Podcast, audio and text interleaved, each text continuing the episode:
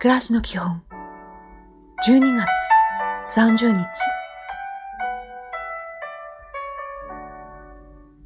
おはよう。目が覚めたら大きく鼻から息を吸ってゆっくり静かに口から息を吐きましょう。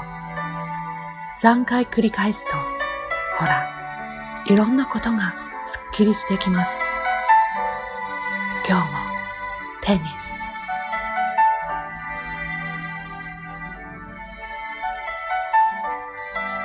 こんにちは。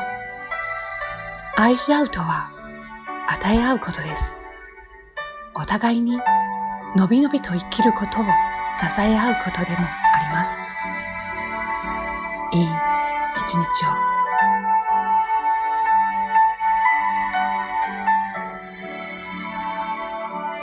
おやすみなさい。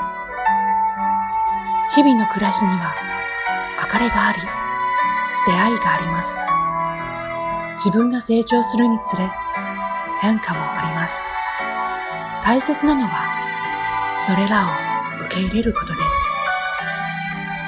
今日もお疲れ様でした。